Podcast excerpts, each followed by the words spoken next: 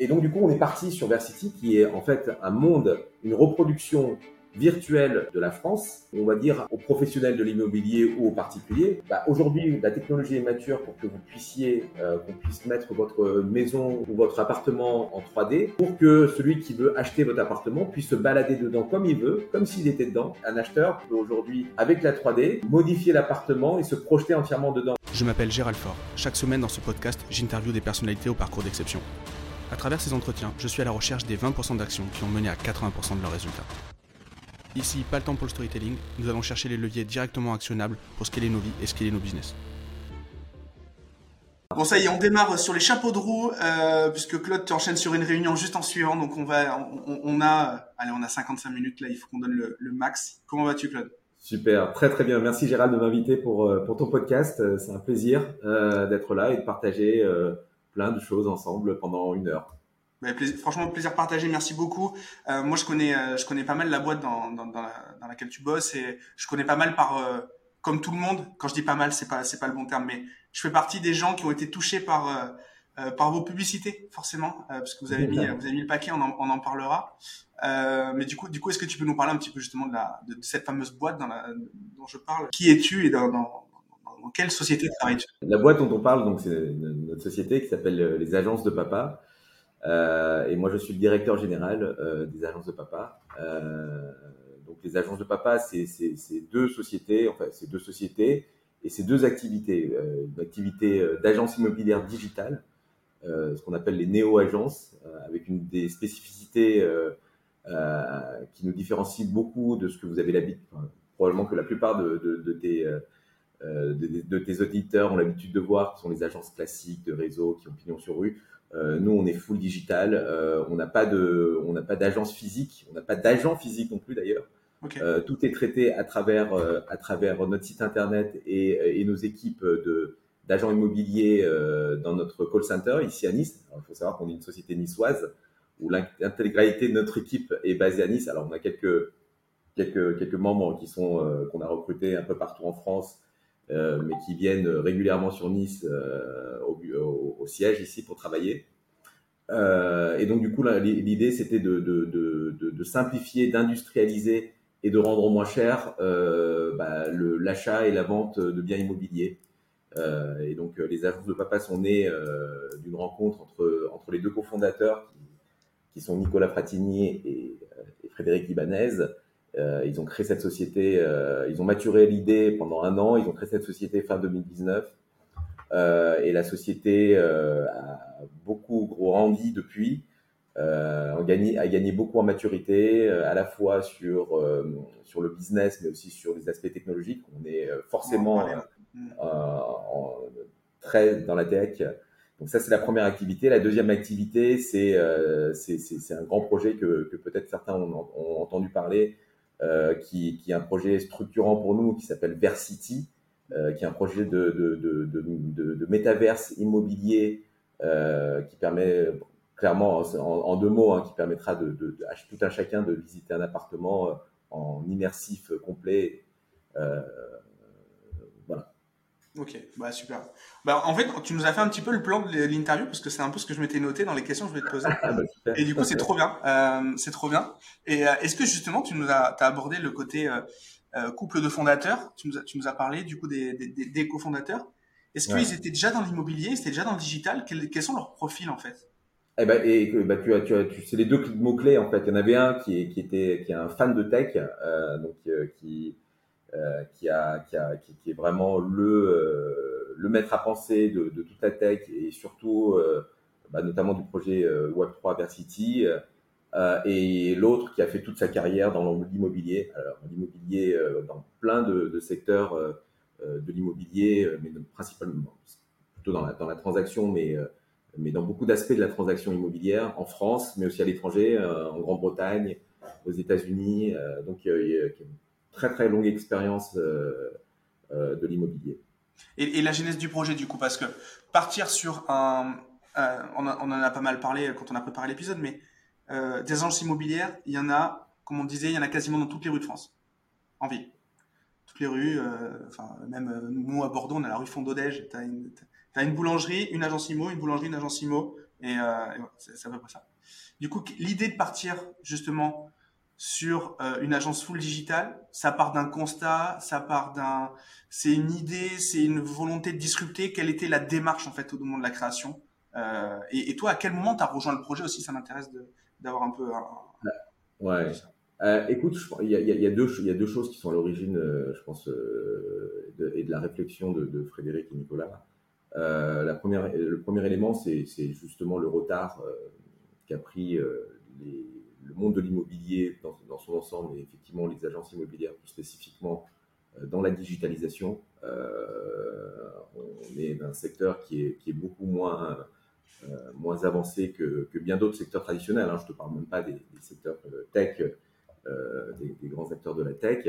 Euh, et, du coup, euh, dans, les échanges que, que, Nicolas et, Frédéric ont eus, ça, a sauté aux yeux de Frédéric en disant voilà, mais tout ce que tu as fait dans la, digitalisation, on pourrait l'appliquer tout ou partie dans l'immobilier pour pouvoir améliorer l'efficacité et l'efficience de ce métier qui, qui, commence, qui, qui, commençait à, stagner, on va dire. Euh, bien que le, on, a été pendant des années dans un marché qui était très porteur, euh, et euh, mais, le côté, je dirais, innovation manquait un petit peu. Euh, et l'autre constat, c'est euh, les, frais que prennent traditionnellement les agents immobiliers, qui, étaient qui sont relativement élevés quand même. Hein. on parle en moyenne de 5% de du, prix du bien. Ça, ça ça peut être des montants très importants. Euh, un appartement familial à Paris qui a un million d'euros, je te fais pas un dessin, ça fait quand même une belle somme derrière. Euh, et la question, c'est est-ce qu'on peut, euh, à travers l'amélioration de l'efficience, de l'efficacité du travail, grâce à la digitalisation, réduire au profit du, du consommateur ses frais pour, que, pour que le consommateur puisse dépenser moins pour acheter son, son, son, son, appartement ou sa maison. Euh, et ça, c'est la base de, de, de la base de, de cette réflexion-là. Et moi, pour répondre à ta deuxième question, pour j'ai rejoint, en, fait, il faut comprendre que euh, Fred et Nicolas euh, se sont connus à l'école de leurs enfants. Euh, ils sont connus à la sortie d'école, comme beaucoup de, de j'imagine, de, de, personnes qui ont des enfants, ils se reconnaîtront. On, fait beaucoup de très, très, très bonnes rencontres et souvent des rencontres importante dans une vie à la sortie de l'école des enfants, eh ben, c'est le cas de, de, Frédéric et Nicolas. Euh, et ils ont fait connaissance. Et, et, et moi, j'ai je, fait connaissance avec eux de la même façon, en fait. En fait, nos enfants sont dans la même classe. Alors, je les ai connus un peu plus tard, euh, parce que j'étais, euh, je faisais un autre métier avant, mais, euh, mais, euh, mais de la même façon, on s'est connus comme ça et on, on, ça a matché. On a commencé à, à discuter de leur projet, et puis j'ai trouvé que le projet était était, était super dans son idée, dans sa, dans son, sa conception. Euh, et donc, du coup, ils m'ont proposé de, les rejoindre et j'ai pas hésité. Je, suis arrivé, donc c'était euh, en deux. Alors, c'était en, en, pleine pandémie, juste, enfin, juste après la pandémie, mais le, premier confinement. Mais, mais voilà, j'ai pas hésité et, et, je les ai rejoints. Ça fait plus de deux ans maintenant. Trop bien. Et du coup, on, on, se le disait aussi en préparation, la boîte, elle est très jeune. C'est une, boîte qui est, qui est, récente, du moins. Je sais pas si jeune, jeune, on peut, tu sais, on, peut l'interpréter. Moi, je veux pas, donc c'est récent, du moins. Et, euh, et en fait, vous avez tapé hyper fort sur euh, la com euh, télé et d'autres éléments. Après, on parlera aussi de euh, bah, du côté, vous êtes, bah, vous êtes, vous êtes coté, vous êtes donc une boîte publique. Et donc ça, voilà. Donc en fait, cette volonté, parce que votre égérie, sauf erreur, c'était d'Irina. C'est ça. Et, comment on arrive à avoir comme égérie Parce que moi, j'aimerais bien l'avoir comme égérie, euh, Télérina. Alors, c'est une histoire assez drôle. Euh, en, fait, euh, il faut savoir, alors tu parlais de communication, en fait, euh, la communication, on, on, est dans ce qu'on appelle le B2B, hein, le B2C, pardon. C'est-à-dire que on est, nos clients sont monsieur, madame, tout le monde. Ce ne sont pas des entreprises, ce sont la plupart du temps, en tout cas, à 99%, des personnes qui veulent acheter ou vendre leurs leur, leur biens immobiliers. Donc on est dans le B2C. Donc euh, euh, quand on a un concept qu'on pense euh, intéressant et même très innovant et qu'on pense apporter un vrai plus au consommateur, la difficulté c'est de se faire connaître. Et, donc du coup, l'importance, d'où l'importance de la communication, du marketing, euh, c'est de se faire connaître euh, et faire connaître le produit qu'on vend. Et, au début, on n'avait pas beaucoup de moyens, euh, donc en fait, Frédéric a eu l'idée de faire. c'est vrai qu'on on est, une start-up, donc on essaie aussi de rigoler un petit peu dans, ce qu'on fait, pour pas s'ennuyer. Et donc du coup, il avait eu l'idée de, faire une vidéo, petit, euh, je sais pas si, tu connais les, les Casa del, Papa, del Papel, euh, mais euh, ils ont pris une scène euh, qu'ils ont détournée en fait euh, de, la Casa, scène où, il y a, ils chantent Bella Ciao, et ils ont détourné ça. Si, si tes auditeurs sont curieux, ils peuvent aller sur YouTube, aller sur la chaîne YouTube des agences de papa et verront cette vidéo et qui a fait, je sais pas, plus d'un million de vues, je crois. Euh, et, euh, et, en fait, Teddy Riner est tombé sur cette vidéo. Elle est, elle est plutôt drôle, hein, cette vidéo. Et, est tombé sur ces vidéos, il a adoré. Et en fait, il a demandé à son community manager de prendre contact avec nous. Et, et, euh, et, ouais, et c'est comme ça que, que le, la relation a été établie et que bah, de fil en aiguille, euh, ça, a tellement matché que euh, il, a, accepté d'être euh, le, représentant de notre société euh, on pensait à, à, l'époque déjà à faire une campagne de publicité télé. Euh, donc, de, fil en aiguille, il, est devenu l'un des, représentants de la société dans cette pub télé avec euh, Frédéric et Nicolas. Euh, donc du coup, dans cette pub que, que tu as vue, euh, enfin dans ces pubs, parce qu'il y en a eu plusieurs, et, et, et, et entre-temps, il est même devenu actionnaire de la société. On parlait de communication, de marketing.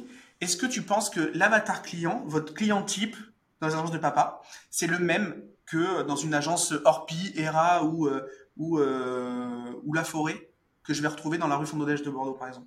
Euh, Je dirais oui et non. ça va dépendre vraiment.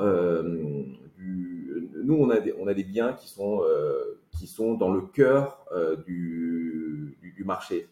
C'est-à-dire que tout ce qui est bien très très cher, c'est pas vraiment notre clientèle.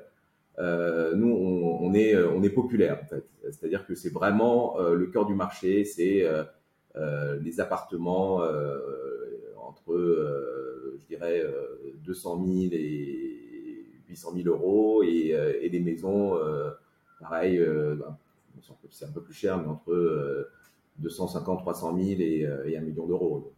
Donc, donc, voilà notre cœur de, de, de, clientèle pour les, montants au-dessus, la clientèle euh, passe pas par nous parce que euh, je pense que la, principale raison, euh, c'est que euh, ils ont clairement euh, ils ont des exigences en termes de, de, de, de services, mm.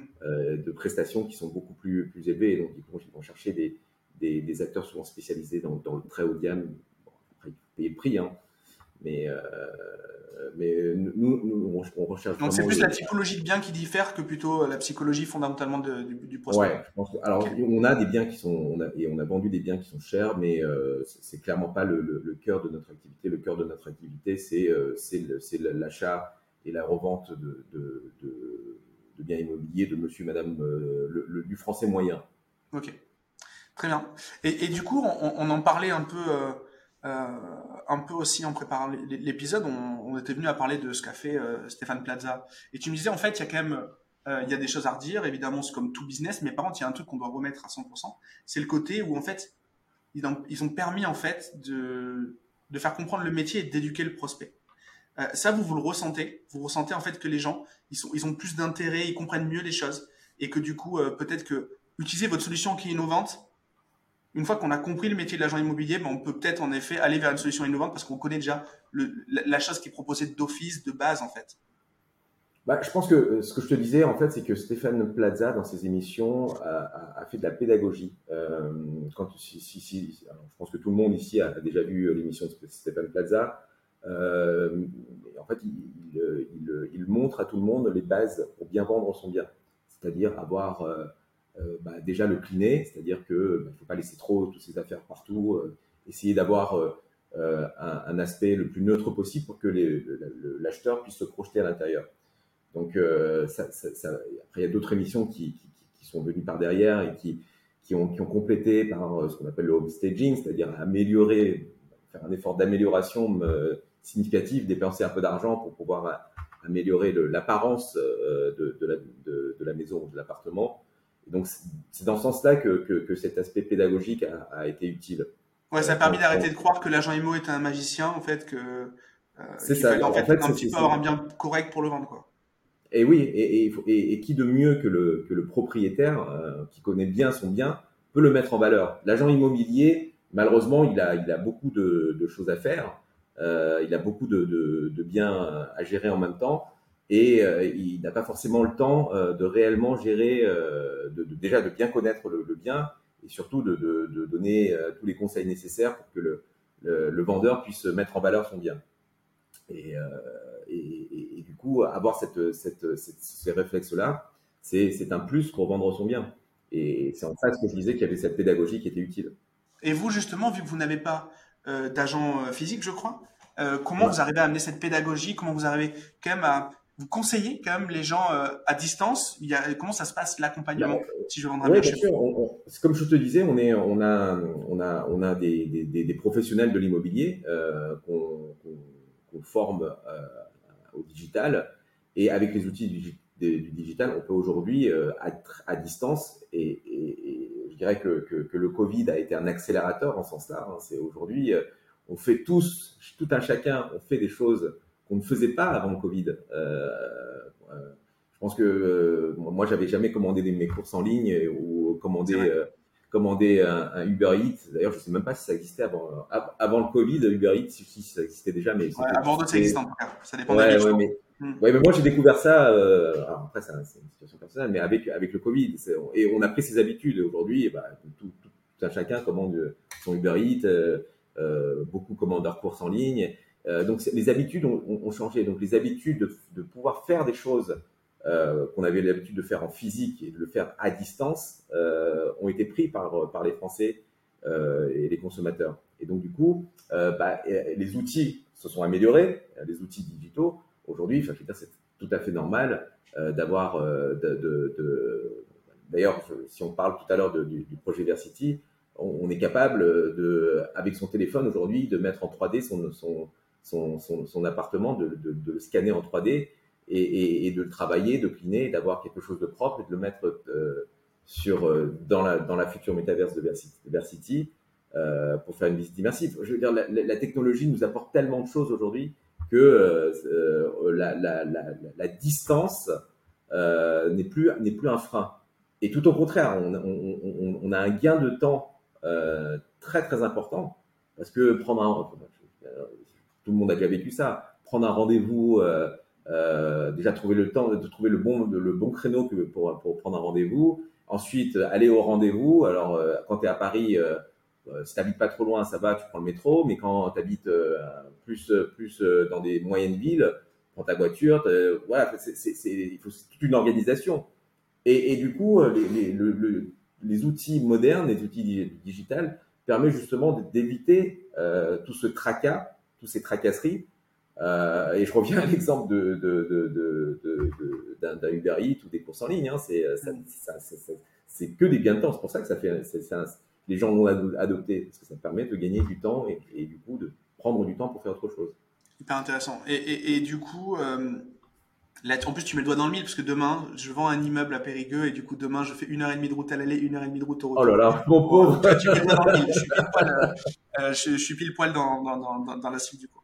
Euh, et du, du, du, coup, euh, ce, ce, ce, côté, ce côté visite en ligne, etc. Est-ce que les, est-ce que vous vous constatez que les, les agences, elles ont un, comment dire, elles, elles, elles décident en fait de déployer très souvent une armée de mandataires. C'est très souvent le modèle économique c'est euh, enfin la, les, les agences de réseau. Je vais, je vais, ah euh, je, je, je, développe une, une, une, un max de, un, un max. De, euh, mon boulot en fait, c'est un boulot de recrutement. Parce que je pars du principe que chaque agent, chaque euh, conseiller immobilier va euh, vendre trois maisons, euh, celle de son voisin, la sienne et celle de sa mère, et qu'après il en aura marre, il passera à faire autre chose. C'est le modèle. Je caricature au max et, et dites-moi. Oui, tu parles des modèles de mandataires. Hein, le modèle de mandataires, exactement. Oui, donc c'est pas, pas les agences classiques. Non, non, c'est pas non, c'est vrai. Mais les modèles de mandataires, c'est ça. Mais aujourd'hui, ça représente quand même une grosse partie du, du, du, du marché, ce fonctionnement. Et donc, du coup, on voit plein, euh, plein de gens qui deviennent mandataires IMO et qui arrêtent après. Et, et, donc du coup, là-dessus, sur ces agences de mandataires, ils mettent très peu de moyens orientés clients. C'est-à-dire qu'ils mettent beaucoup de moyens à recruter, mais ils vont pas mettre de visite virtuelle où ils vont très peu en mettre. Ils vont dire au mandataire, écoute, tu es un, entrepreneur dans l'entreprise, quoi. Donc tu vas gérer ton client, tu vas gérer tes visites, tu vas gérer ton, marketing aussi souvent. Et, euh, donc du coup, est-ce que toi, euh, tu penses que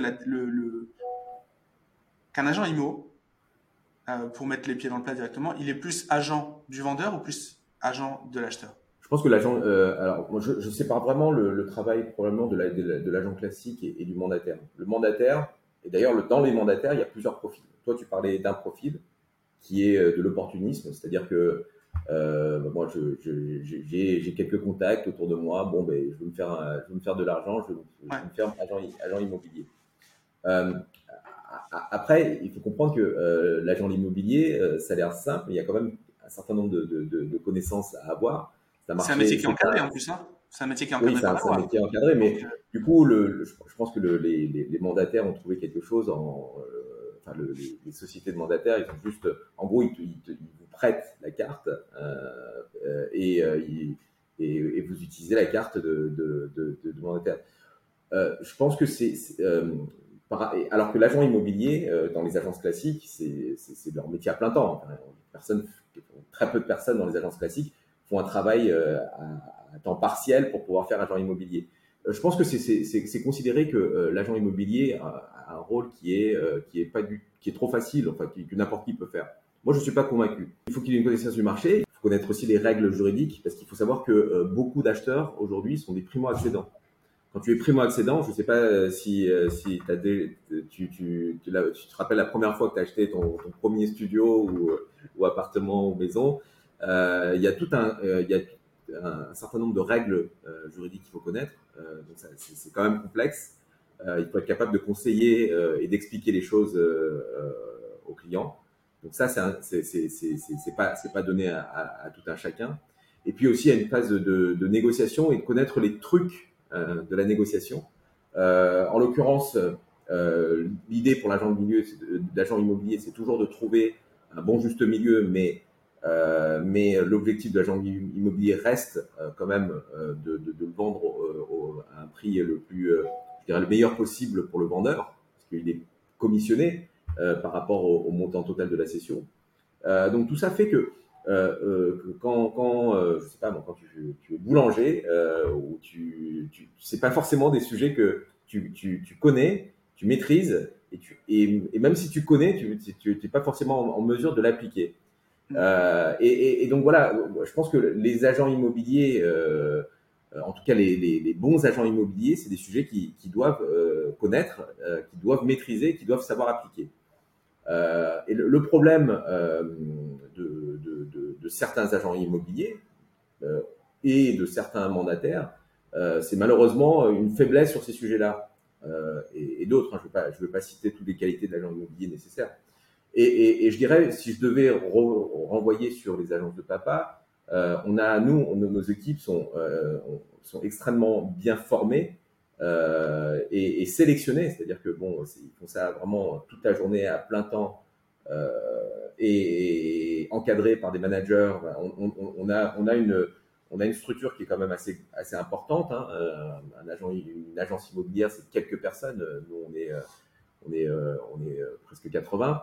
Euh, donc, en termes d'organisation, de, structuration et d'efficacité, et, du coup de, gestion de la qualité, euh, ça, se ressent immédiatement. D'ailleurs, euh, la semaine dernière, on a passé euh, la note qui est de, de, 9 sur 10 sur avis vérifié.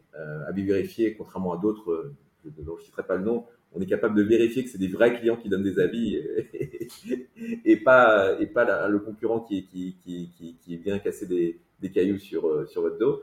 Euh, donc du coup, euh, voilà, c'est la preuve de, de, de, la, de, la, qualité de, service et, et, et, qui dit qualité de service, ça va forcément se répercuter en, en termes financiers au, sur le, le, le, montant ou la qualité de la négo sur le montant de la vente. Mmh, bien sûr. Et euh, bah, du coup, je pense qu'on a fait, un, on a fait un, un, bon tour du métier de l'agence. Vous avez fait un choix très rapidement, c'est de euh, vous faire coter en bourse de, vous faire introduire en bourse. Est-ce que, est-ce que tu peux nous en dire un peu plus? Alors, tu es, le, le, premier invité du podcast qui, a, qui, qui, qui, bosse dans une boîte côté. Donc, donc, on a plein, plein, plein, plein de choses à apprendre. On a eu pas mal de personnes dans le private equity. Est-ce que déjà, tu peux nous expliquer un peu la différence entre faire une levée de fonds classique et faire une levée de fonds euh, par de la, enfin du moins rentrer en bourse quoi? Ouais. Alors, euh, bah, c'est, j'allais dire c'est simple. Non, c'est pas simple du tout en fait. euh, par le private equity ou les fonds de, capital risque, hein, ce qu'on appelle les venture capitalistes, euh, vous avez affaire à des investisseurs professionnels qui un, deux, bon, en tout cas pas beaucoup. Souvent c'est un, quelquefois il y en a, deux. Vous faites que vous faites rentrer. Donc l'investisseur professionnel connaît exactement euh, ses critères d'investissement. Donc, il arrive, il va faire ce qu'on appelle une due diligence. Donc, il va passer en revue tous les éléments de la société euh, pour voir si ces éléments correspondent à ce qu'il lui attend. Euh, des éléments passés, mais aussi des éléments futurs, euh, ce qu'on appelle le fameux business plan, par exemple. Et du coup, en, regardant ça, il va se faire cette idée, il va se dire voilà, c'est un, une entreprise qui m'intéresse. Ensuite, il va faire une valorisation c'est-à-dire qu'avec des éléments, euh, des, des, éléments clés dont il a l'habitude, il va calculer selon lui la valeur de l'entreprise et va faire une proposition d'investissement. Et ensuite, à partir du moment où elle est acceptée, et eh ben, il a un suivi, c'est-à-dire que lui, il va suivre constamment son investissement. Euh, souvent, il va demander euh, une place au conseil d'administration s'il y en a une, hein, ou euh, au conseil de surveillance, euh, ou il va demander des reportings trimestriels, voire mensuels pour les, pour les, des structures plus grosses. Donc euh, l'information ne va pas forcément être fluide. Il va devoir aller la chercher, il va devoir participer à des choses. L'information euh, Non, l'information est plutôt fluide parce qu'en fait, tout, est, tout est gravé dans les contrats. C'est-à-dire qu'au moment où il investit, il s'attend à avoir euh, à des périodes très très précises et souvent très serrées, des, des, des formats d'information très précises. Et même, il a souvent même son mot à dire dans la stratégie de l'entreprise. Donc ça, ça c'est le, le private equity et, et le, le, le, capital risque. Vous avez des investisseurs professionnels. C'est très important, ça change beaucoup de choses. Quand vous entrez en bourse, vous avez des investisseurs, des investisseurs professionnels, mais aussi vous avez des investissements, des investisseurs particuliers qui n'ont qui ont pas la même capacité de, je dirais, d'analyse euh, ou même, la, même rigueur de suivi. Euh, donc du coup, euh, c'est je dirais la, la, la transparence de l'information elle devient essentielle pour que au moins ces personnes-là puissent essayer de d'avoir l'information sans aller la demander. Et, et du coup, c'est une euh, le, le, le, législateur a mis en place des règles euh, qui sont qui sont des, des, des, règles applicables à toutes les entreprises côté de transparence, euh, de, de, transparence de l'information et d'équité de l'information, qui est pas que personne ne soit ne soit lésé, tout le monde ait le même niveau d'information au même moment, euh, et, et vous avez, et tu as un ce qu'on appelle le gendarme de la bourse, qui s'appelle l'AMF, qui est là pour contrôler que tu respectes bien tout ça.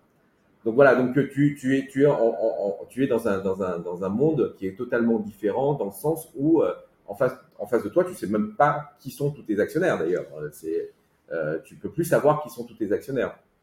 Et, et donc du coup, euh, quand on est en bourse, la, structuration de l'entreprise doit être encore plus forte pour pouvoir délivrer des éléments, euh, je dirais, de, reporting, de communication euh, et, et, suivre des, des règles de, compliance, de, respect des, des règles euh, extrêmement serrées. Donc, euh, une, une, entreprise doit être beaucoup plus structurée, je pense, euh, pour pouvoir aller en bourse que, euh, bah, que d'avoir juste un actionnaire private equity, parce que les règles sont plus strictes.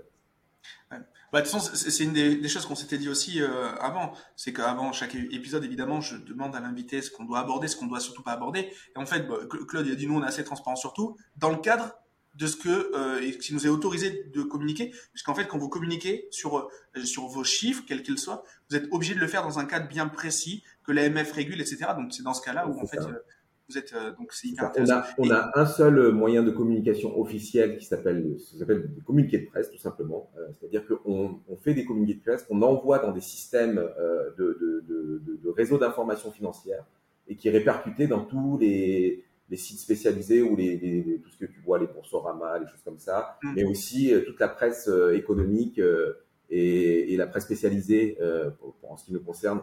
Donc, on, comme ça, on, on s'assure que l'information qu'on va donner Elle est diffusée au même moment, il n'y a pas de délit d'initié, un truc comme ça. C'est ça, exactement. Hmm, ok, je vois très bien. Et ouais, c'est passionnant. Et, et, et, donc, du coup, l'impact sur la boîte, euh, c'est en fait au moment où, où tu t'introduis, tu décides d'une partie de, ton, de tes parts, de, de, tu décides de vendre une partie de tes parts euh, en bourse.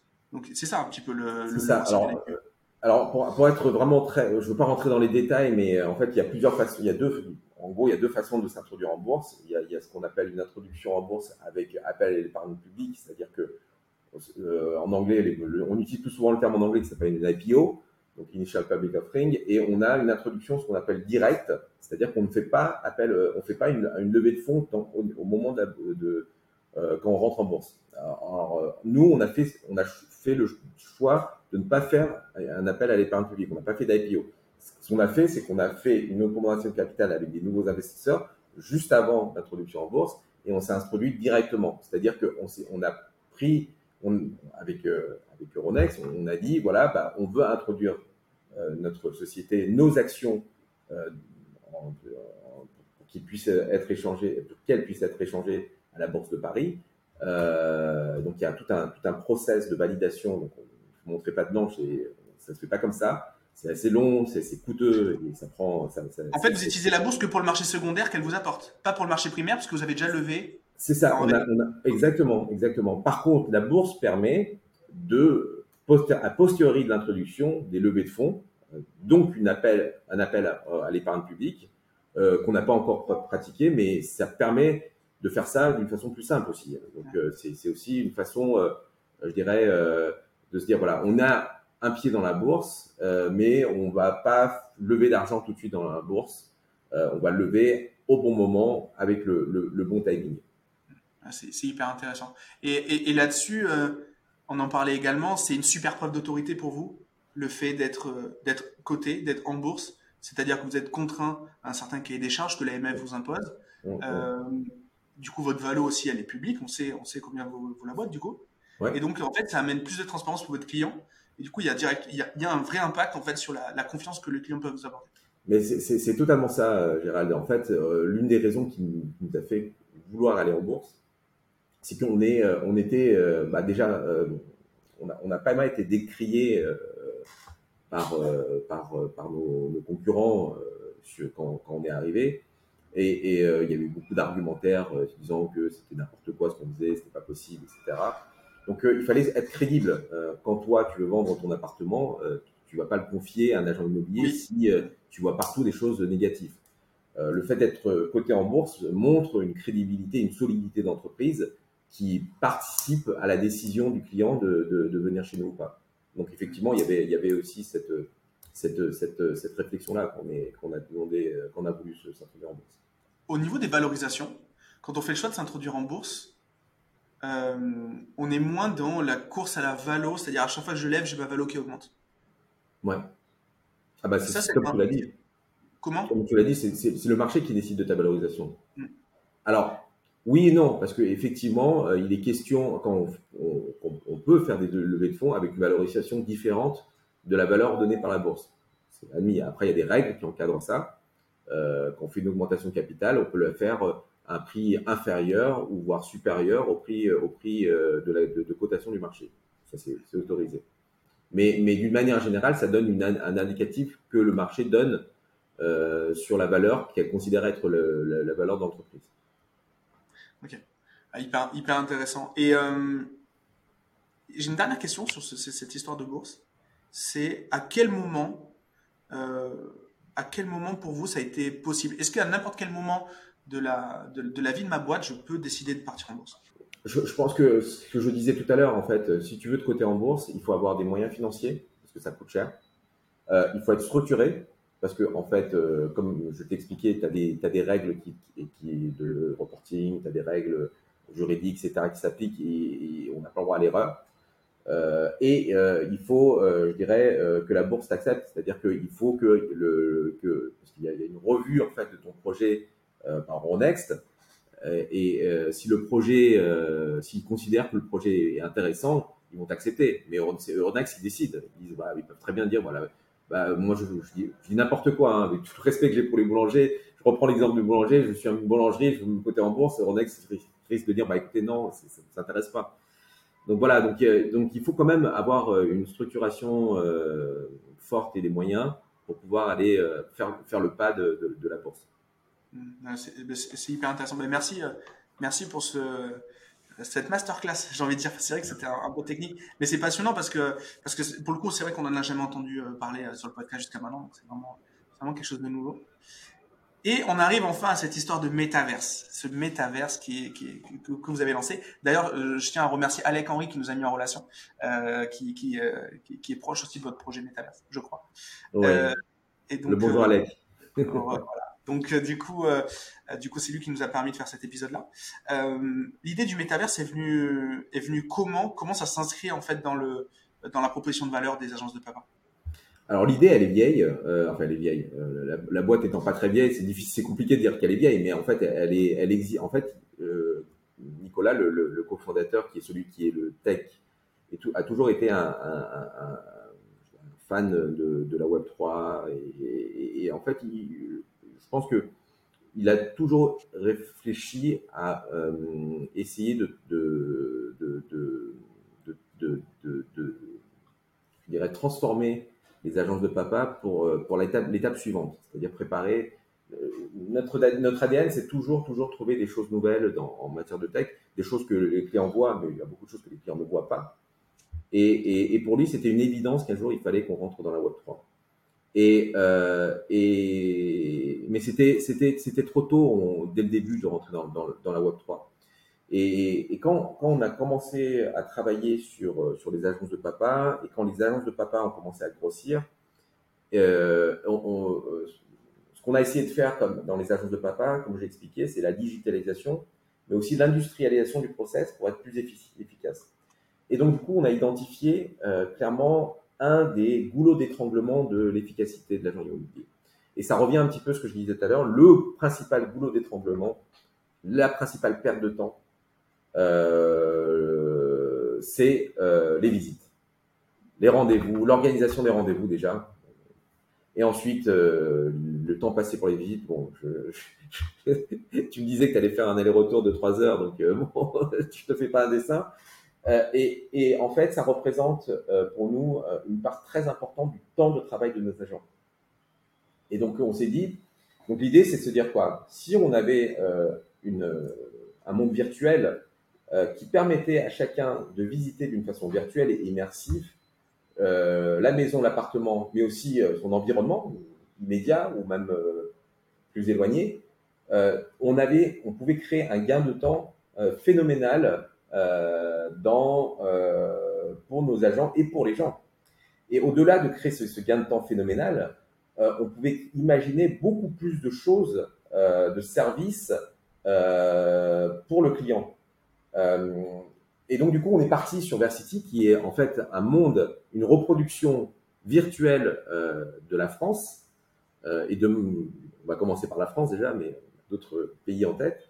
Euh, et on, va dire aux professionnels de l'immobilier ou aux particuliers, bah, aujourd'hui la technologie est mature pour que vous puissiez, euh, qu'on puisse mettre votre maison et votre ou votre appartement en, en 3D pour que celui qui veut acheter votre appartement puisse se balader dedans comme il veut, comme s'il était dedans, dans un environnement 3D, et qu'il puisse interagir aussi avec vous. Ce qui est que euh, on n'a plus besoin de, se donner un rendez-vous. On peut à, à, coordonner les calendriers, on peut se dire que bah voilà, si vous avez le temps à 10 heures le soir, vous pouvez vous retrouver euh, sur euh, sur la visite. Vous pouvez euh, vous pouvez demander à vos amis, à votre famille de venir.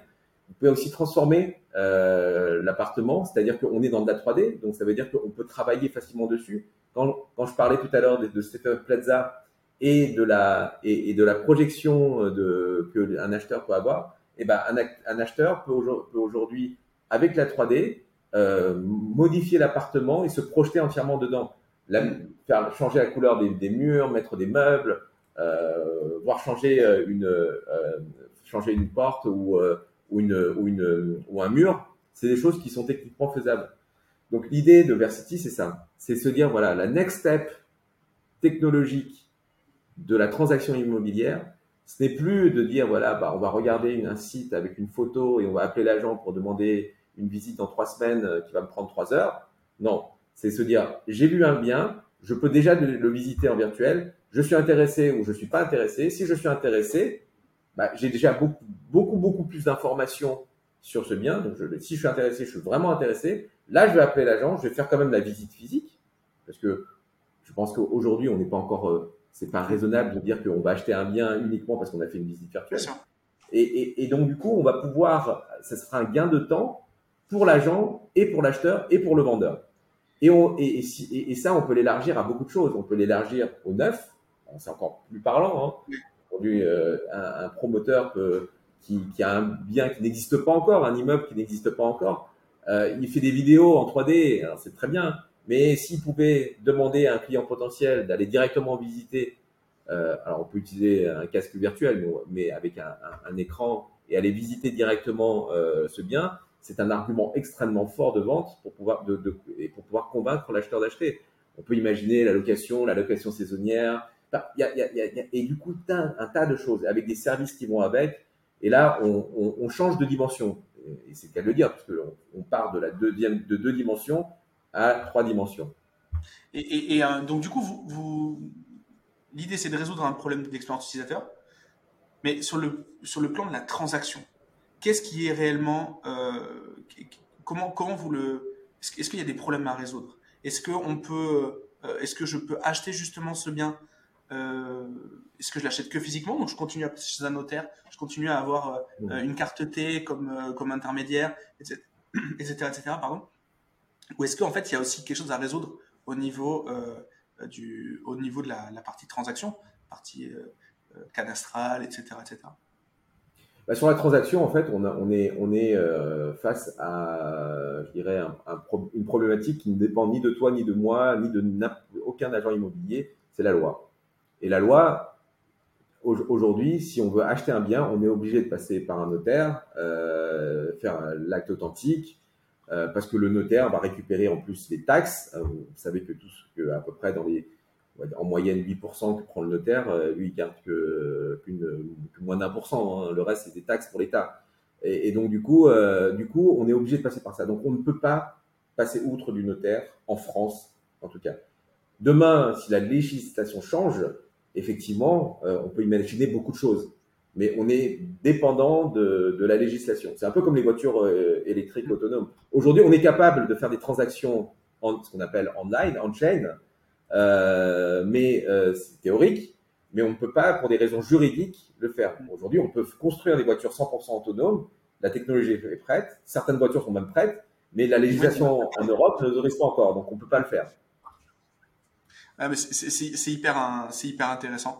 Euh, au niveau de, au, niveau de ce, de ce projet, euh, ce projet Web 3, euh, quelle, quelle, est votre roadmap, les prochaines étapes? C'est quoi là maintenant? Est-ce qu'il y a des, est-ce que vous avez déjà communiqué sur les, next steps?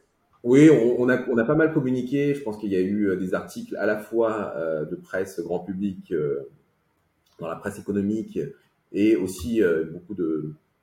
Je pense que dans le monde de la Web 3 en France, c'est quelque chose qui fait parler également.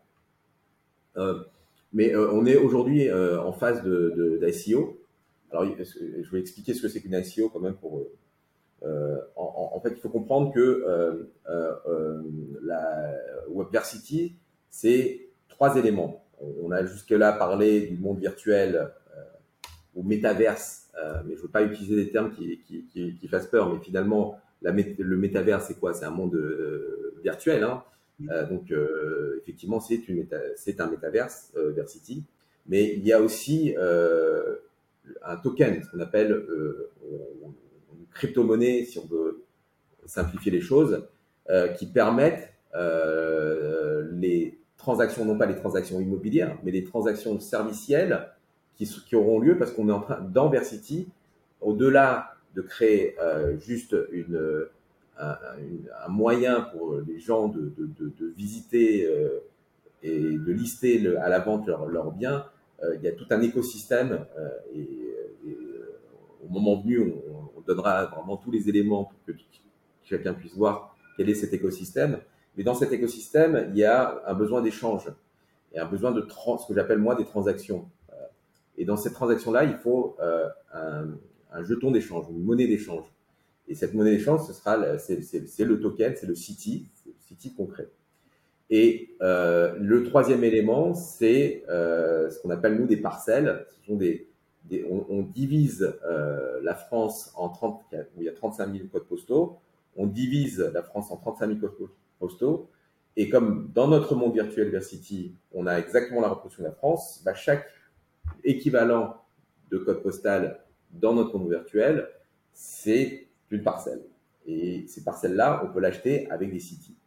On pourra l'acheter avec des cities. Dans notre roadmap aujourd'hui, on lance l'ICO pour prévente des cities. Euh, tout un chacun peut, peut, peut participer, c'est réglementé hein, euh, en France, en tout cas c'est très réglementé en France. Euh, D'ailleurs c'est encadré par l'AMF, comme pour la bourse.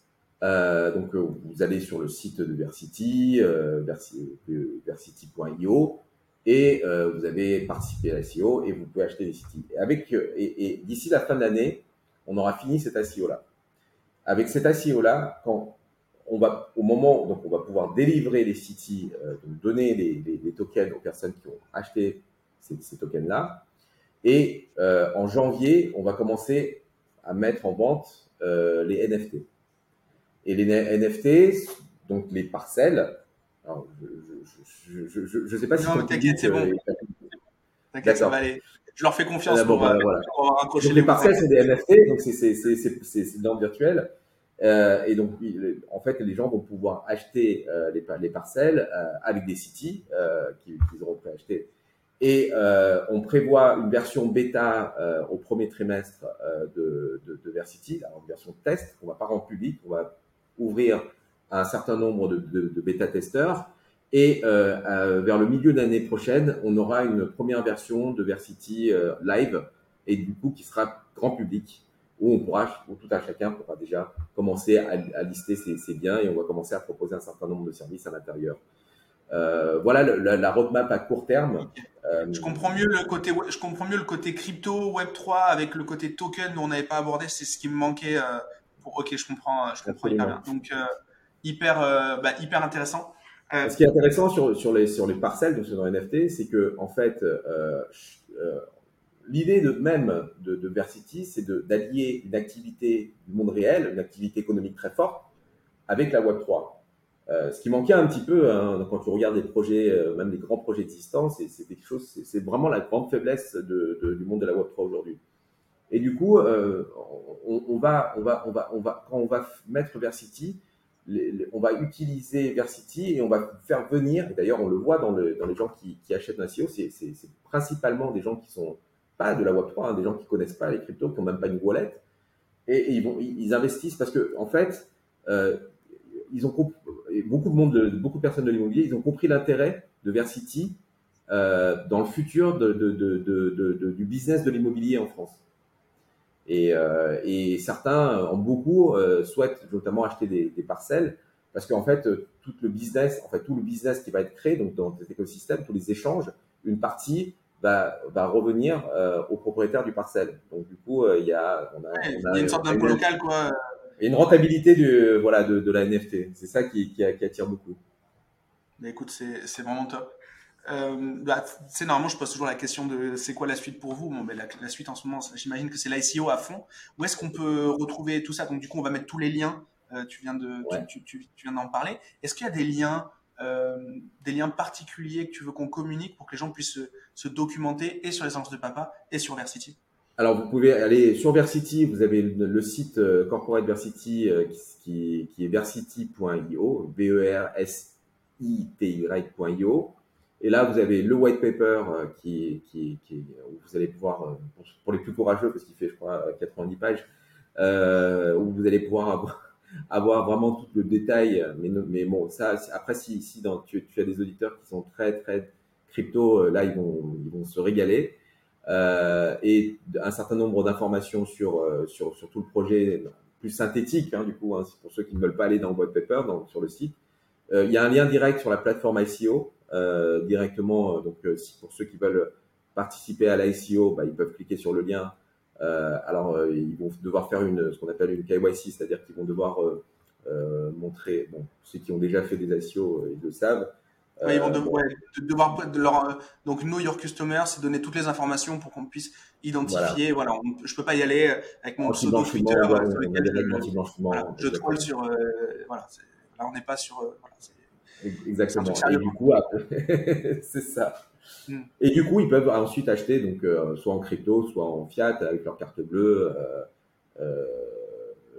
sur, sur ce round. voilà. Très bien. Moi, je, de je, je, connais pas bien le projet Versity, euh, donc je, je, par rapport à ça, je me positionne pas. Mais par contre, il y a sur un truc sur lequel je peux me positionner, sur lequel je peux donner mon, mon, feu vert vraiment, c'est si vous avez voulu, euh, enfin si vous n'avez jamais osé faire une ICO, euh, du moins investir en ICO, si vous n'avez jamais osé euh, euh, aller sur un projet qui parle de métaverse ou autre chose, ou même si vous n'avez jamais acheté de token, faites-le avec des gens qui sont connus. Et là, on parle d'une boîte, je connais pas le projet en soi, mais je parle juste des acteurs.